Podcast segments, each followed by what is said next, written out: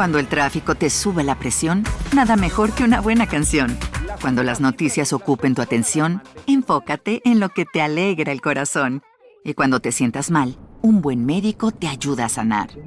Sabemos que mantener tu salud es tu prioridad, también es la nuestra en Kaiser Permanente, donde trabajamos juntos para cuidar de todo lo que tú eres. Kaiser Permanente, para todo lo que tú eres. Kaiser Foundation Health Plan of the Mid-Atlantic Stay Inc. 2101 East Jefferson Street, Rockville, Maryland 20852. La palabra críptidos proviene del griego y significa oculto u ocultar. La usamos para hablar de algunas formas de vida que están presentes en relatos, leyendas o historias populares, pero de las que no tenemos pruebas científicas. Esto hay que dejarlo claro. Todos hemos escuchado hablar de ellos, aunque no sepas qué significaba esta palabra. Por ejemplo, el Yeti, el monstruo del lago Ness, Mothman o The Rake son algunos. Hemos visto películas sobre ellos, se han escrito libros y una gran cantidad de investigadores han dedicado meses o años en investigarlos. Por supuesto, como en casi todo, hay dos bandos. De un lado está la ciencia que niega de plano la existencia de todo aquello que no pueda poner sobre una mesa de disección y del otro lado se encuentran quienes aseguran, juran y defienden haber visto con sus propios ojos criaturas que, por lo que sabemos, no deberían existir. Pero las evidencias van más allá de dichos y testimonios. Hay fotografías, videos y, no menos importante, en ocasiones los testigos son tantos que no podemos atribuir todos los relatos a una mala interpretación. Estas criaturas inexplicables no hacen distinciones. Las hay por todo el mundo, en el mar, en la tierra, en el aire, en lugares apartados y en ciudades, desde los bosques a las alcantarillas. Podremos también decir en otras dimensiones. Hoy miraremos a fondo por las grietas de la realidad y la ciencia. Hoy develaremos el mundo secreto donde habitan los críptidos. Abrimos esta escalofriante lista con el diablo de Lone Pine Mountain, también conocido como el diablo de la montaña de California.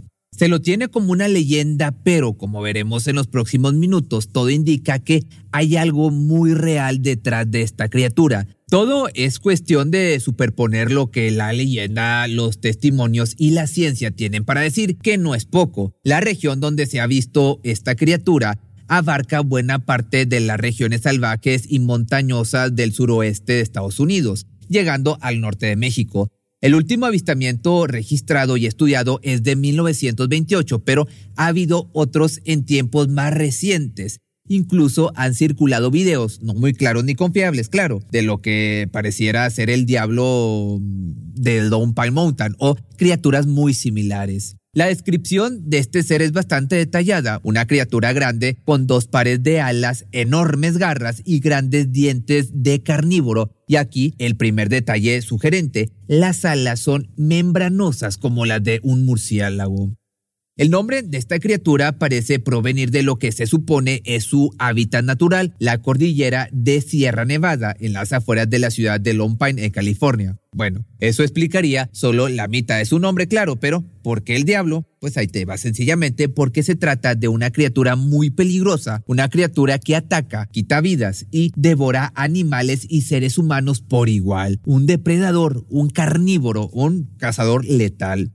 Todo comenzó durante el siglo XIX. En 1849, la fiebre del oro movilizó a cientos de hombres a través de las tierras salvajes en busca de fortuna. A esa oleada de aventureros se los conoció como 49ers. A veces en caravanas, a veces en grupos muchos más pequeños, estos buscadores de oro recorrían enormes extensiones de territorio inexplorado y pronto comenzaron a correr historias. De repente, un grupo de caminantes se encontraba tras una colina con el cuerpo de un colono, otras veces en el cuerpo de un caballo, otras veces con todo un grupo de colonos masacrados, hombres y animales por igual, familias completas que parecían haber sido salvajemente atacadas por algo.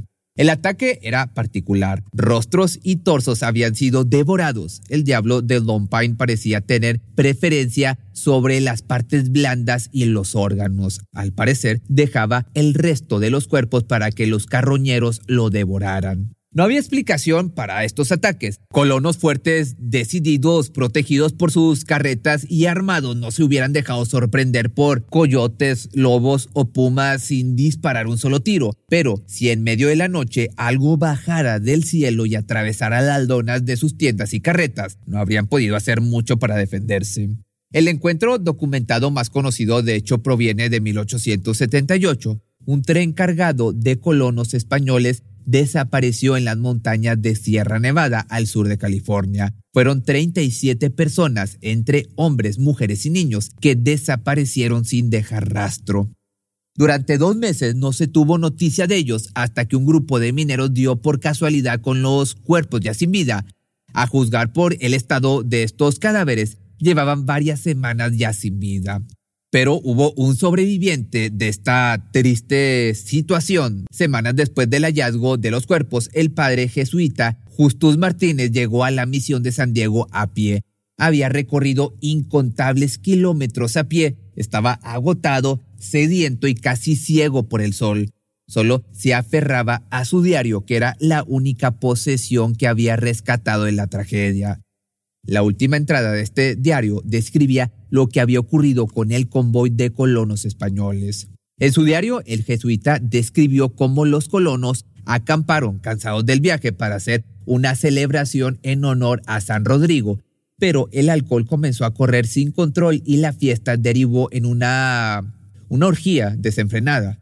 Los colonos comenzaron a cortar árboles y a encender enormes hogueras. El sacerdote se apartó del grupo y se metió en una tienda. Desde ahí según sus propias palabras, vio cómo los demonios alados surgieron de los árboles y atacaron a los colonos, masacrándolos a la luz del fuego. Desde principios del siglo XX los avistamientos han disminuido año tras año, pero el siglo XXI ha sorprendido con un aumento repentino de los avistamientos del diablo de Long Pine. Entre el año 2003 y 2010 se han registrado decenas de testimonios y hay una investigación abierta sobre la desaparición de un grupo de estudiantes de secundaria en la región del Valle de los Muertos que, para muchos, se parece inquietantemente al caso de los colonos españoles. Pero, ¿qué es lo que puede aportar la ciencia con respecto a este críptido? Pues bueno, ahí te va. Algunas de las primeras aves depredadoras y dinosaurios emplumados se corresponden con la descripción del diablo de Pine Mountain, Sí, incluso en las alas múltiples. Y no solo eso, uno de los ejemplares más grandes parece haber sido además venenoso. Esto se deduce del estudio de los dientes, que muestran canales que solo se ven en las serpientes y animales que inyectan veneno con la mordida, lo que también explicaría la ausencia de sobrevivientes. Una simple herida significaba pues obviamente el final. Estamos frente a un sobreviviente de millones de años de antigüedad que ha sobrevivido intacto en las regiones salvajes. Sería un caso similar al del monstruo del lago Ness, que se especula podría tratarse de un fósil viviente.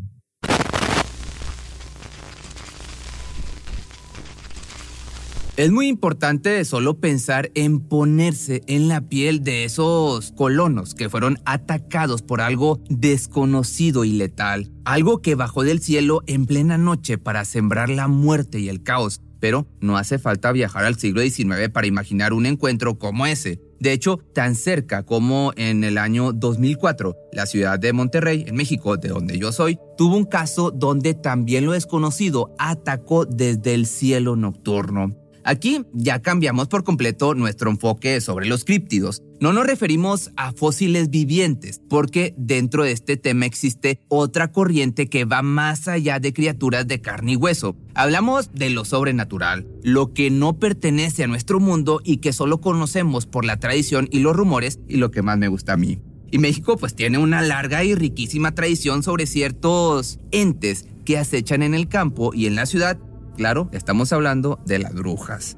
Según el saber popular, las brujas son o fueron personas corrientes que a través de rituales o pactos con el demonio adquirieron poderes sobrenaturales. Viajan enormes distancias en un segundo, tienen el poder de maldecir y perseguir a sus víctimas, secuestran niños y tienen una marcada predilección por la venganza y por martirizar a quienes tienen la desgracia de ganarse su enojo. Si alguna vez fueron personas corrientes, la brujería acaba por despojarlas de su humanidad. Son seres que se mueven entre dos mundos, con una cara normal durante el día y con una máscara de horror cuando cae la noche. Una mañana del año 2004, los habitantes de la ciudad de Monterrey tomaron su desayuno escuchando, incrédulos, una noticia aterradora. Un policía había sido atacado por una bruja en la madrugada. El 16 de enero del 2004 seguramente será una fecha que no podrá olvidar en mucho tiempo el oficial Leonardo Samaniego Gallegos de la ciudad de Monterrey.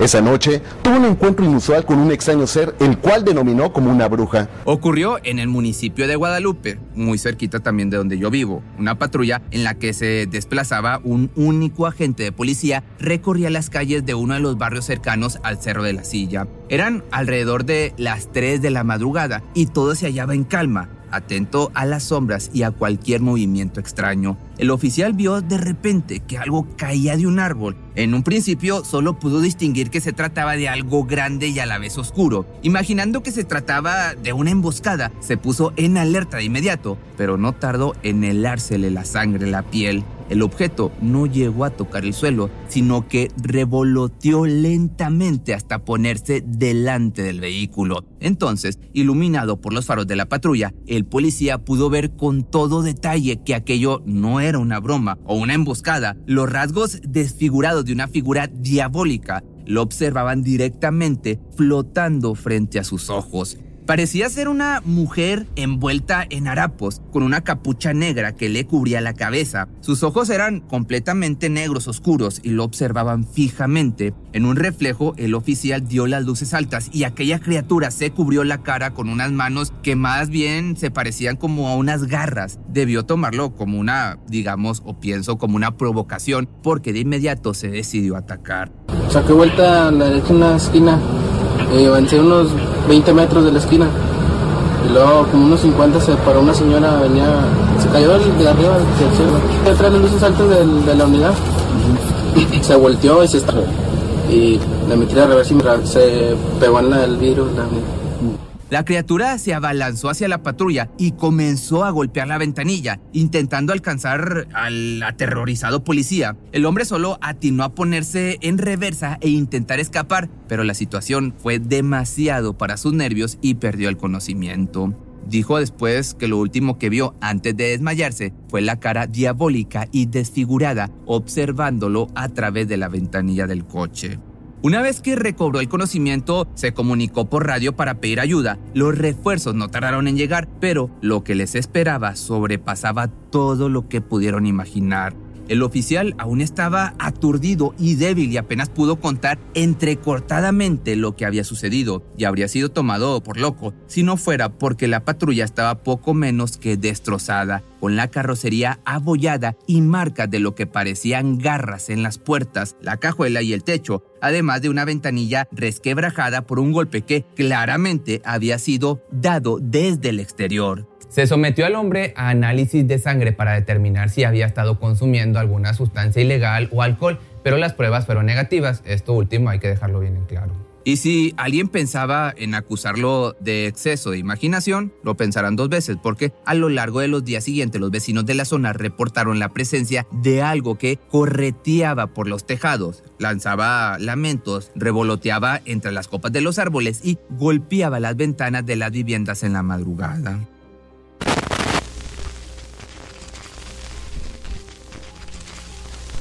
Y si hablamos de criaturas que se ocultan en las sombras de la noche, sin duda la bruja de Monterrey es uno de los relatos más aterradores, pero no el más inquietante, porque sí, aquello que puede sorprendernos en la oscuridad puede espantar lo que sucede cuando no hay nadie mirando. Lo que tiene su propia existencia al margen de nuestra realidad es, de cierta forma, digamos, aún peor.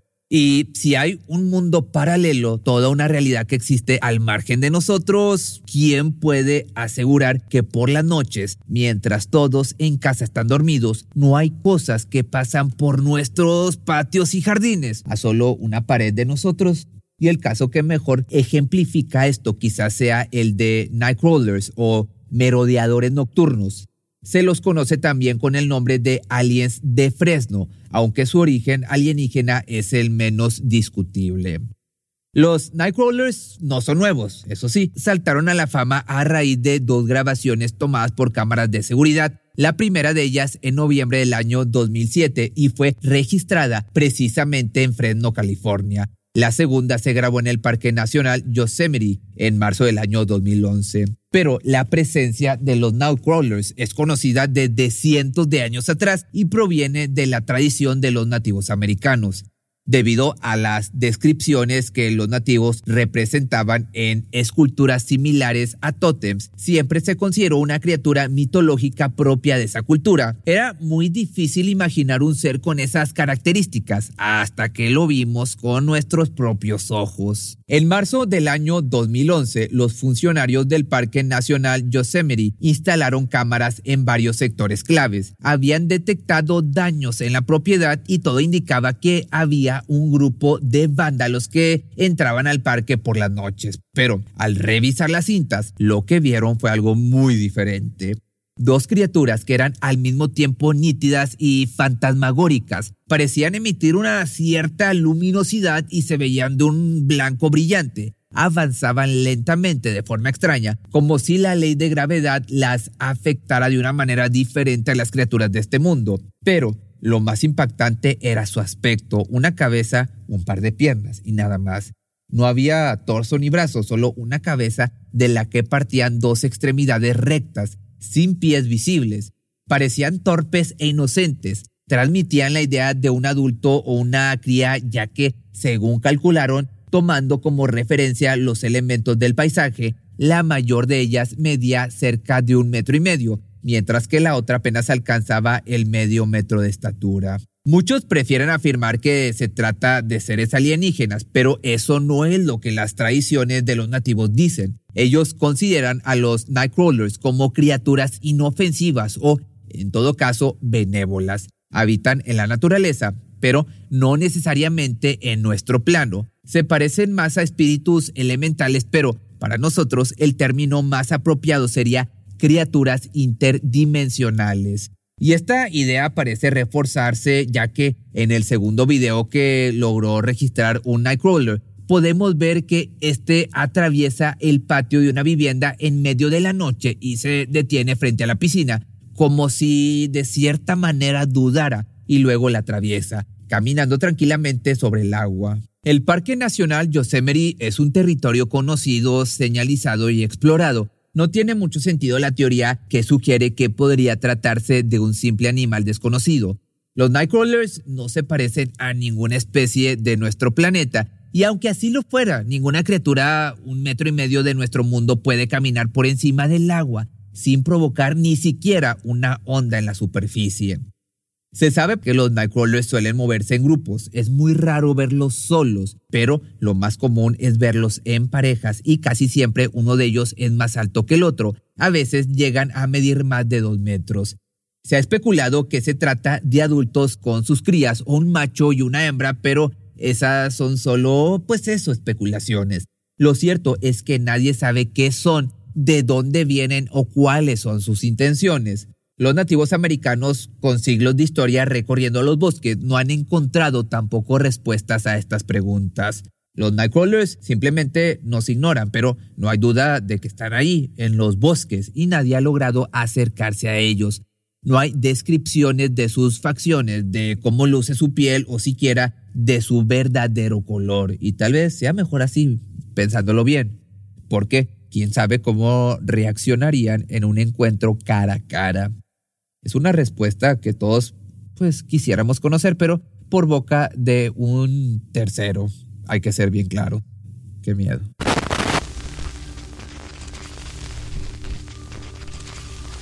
Los críptidos son seres que resultan aterradores por estar más allá de lo que entendemos como humanos. Están en otro extremo, que no exactamente es el de los animales, pero ¿qué pasa cuando se quedan en medio camino? Cuando se parecen a nosotros hasta cierto punto. Entonces el horror es peor, más profundo, porque un ser que se parece a nosotros tiene además una característica que conocemos de sobra. Sí, lo que estás pensando, la inteligencia. Y sabemos que de la inteligencia puede surgir la maldad y eso nos coloca en el lugar de la presa, un lugar al que no estamos habituados, el lugar que más tememos. La historia del hombre pájaro de Nuevo León surgió allá por el final del siglo XIX, que yo estoy, como te platicaba, en el estado de Nuevo León, en Monterrey, pero en el estado de Nuevo León. Durante muchos años no pasó de ser una historia que se contaba para asustar a los niños o para darle clima a una fogata de campamento hasta que llegaron los años 80. Entonces comenzaron a circular rumores en Monterrey y sus alrededores. Pobladores de la zona, cada vez en mayor número, decían haber visto una criatura sobrenatural merodeando por las noches en las cercanías de los cerros. Describían una figura oscura de gran estatura que al desplegar sus enormes alas revelaba una silueta que se parecía a la de un hombre enorme. Eran testimonios inquietantes que recordaban demasiado a las historias que se contaban en el siglo XIX y que habían pasado poco a poco a convertirse en cuentos para asustar a los niños o incluso hasta en leyendas.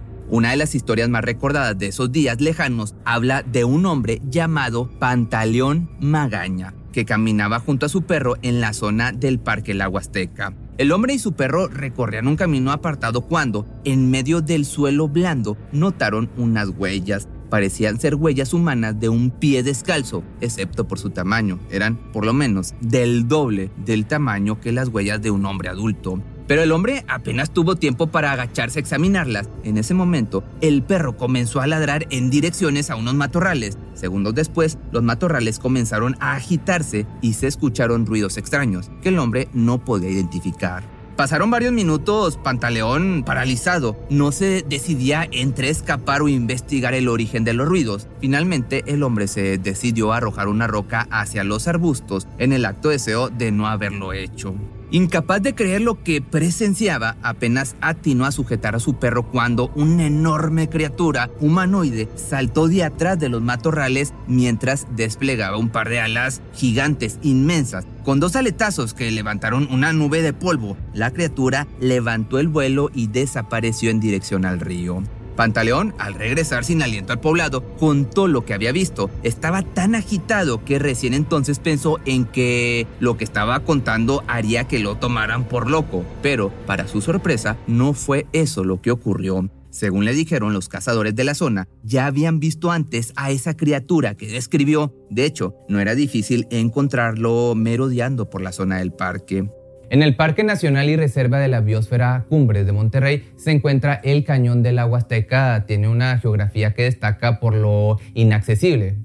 Paredes casi verticales y profundos cañones. Un lugar, pues digamos, perfecto como para ser el refugio para algo que no quiere ser molestado, pero no es lo único, no es el único lugar donde se ha visto al hombre pájaro. El Cerro de la Silla fue el primer lugar donde se vio a este ser sobrenatural, solo que, a diferencia del encuentro que vivió Pantaleón Magaña, aquí se lo ha divisado en pleno vuelo y casi siempre durante las noches. Pero si hablamos de zonas donde acecha el hombre pájaro, sin duda el lugar señalado sería la cueva de los murciélagos, esto es en Santiago, Nuevo León. De hecho, se cree que ahí no solo se encuentra la guarida de esta criatura, sino que se trataría de un verdadero nido de ellas. El rumor tomó fuerza por allá del año 2018 cuando una usuaria de Facebook subió una fotografía que le tomó a su padre en el lugar. El hombre se encuentra de pie frente a la cueva. Al fondo y algo más lejos se puede ver una figura en pleno vuelo que, según se asegura, se trataría nada más y nada menos que del hombre pájaro. La cueva de los murciélagos es además una mina clausurada, es decir, tras su enorme y oscura entrada, hay toda una red de túneles que se pierden en las entrañas de la Tierra. ¿Qué mejor lugar para ocultarse que es ese, no crees? Aparte, como su nombre lo dice, la cueva de los murciélagos es un lugar que está plagado de murciélagos, por lo cual es complicado entrar porque la popó del murciélago es tóxica. Y un punto muy importante, no sé si tú sabías, pero el arquitecto Benavides vive a unos 5 minutos de ahí. Si eres de Monterrey, tú sabes por qué te digo el arquitecto Benavides.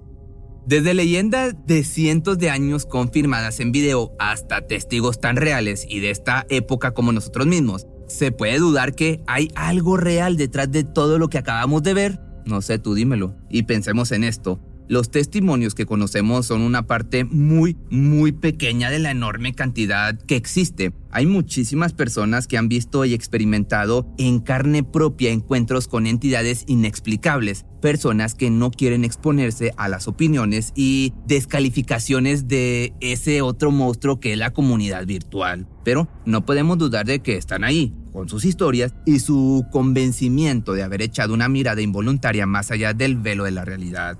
Seguramente ustedes conocen alguna de estas personas, tal vez incluso ustedes sean una de ellas y quizá este video les anime a contar sus experiencias. Estamos seguros de que encontrarán más apoyo del que imaginan. Nosotros estamos ansiosos por leer tus experiencias. De hecho, déjame tus comentarios aquí o escríbeme por Instagram o mándame un inbox por Facebook y cuéntame tu historia y quizás pueda grabar un video. Como te decía en un principio, a mí me gustan mucho estas historias, sobre todo las paranormales. Pero bueno, regresando, ha sido un recorrido, como te digo, apasionante para nosotros. Esperemos que a ti también te hayan gustado. Y recuerda, nunca está de más echar una mirada por sobre el hombro. Nunca sabemos qué puede estar observándonos ahí, en la oscuridad o incluso cuando me estás escuchando. Si te gustó este video y quieres que haga, que siga con estos temas, me puedes dejar aquí abajo tus comentarios y no olvides seguirme en mis redes sociales y también sigue el canal de Jackie Hernández que te lo voy a estar dejando aquí abajo. ¿Te preocupas por tu familia? Entonces, ¿por qué darles solo huevos ordinarios cuando pueden disfrutar de lo mejor? Eggland's Best, los únicos huevos con ese delicioso sabor fresco de granja, además de la mejor nutrición como 6 veces más vitamina D, 10 veces más vitamina E y 25% menos de grasa saturada que los huevos regulares, además de muchos otros nutrientes importantes. Así que, dales los mejores huevos. Eggland's Best, mejor sabor, mejor nutrición, mejores huevos. Cuando el tráfico te sube la presión, nada mejor que una buena canción. Cuando las noticias ocupen tu atención, enfócate en lo que te alegra el corazón. Y cuando te sientas mal, un buen médico te ayuda a sanar. Sabemos que mantener tu salud es tu prioridad, también es la nuestra en Kaiser Permanente, donde trabajamos juntos para cuidar de todo lo que tú eres. Kaiser Permanente, para todo lo que tú eres. Kaiser Foundation Health Plan of the Mid-Atlantic Stay Inc. 2101 East Jefferson Street, Rockville, Maryland 20852.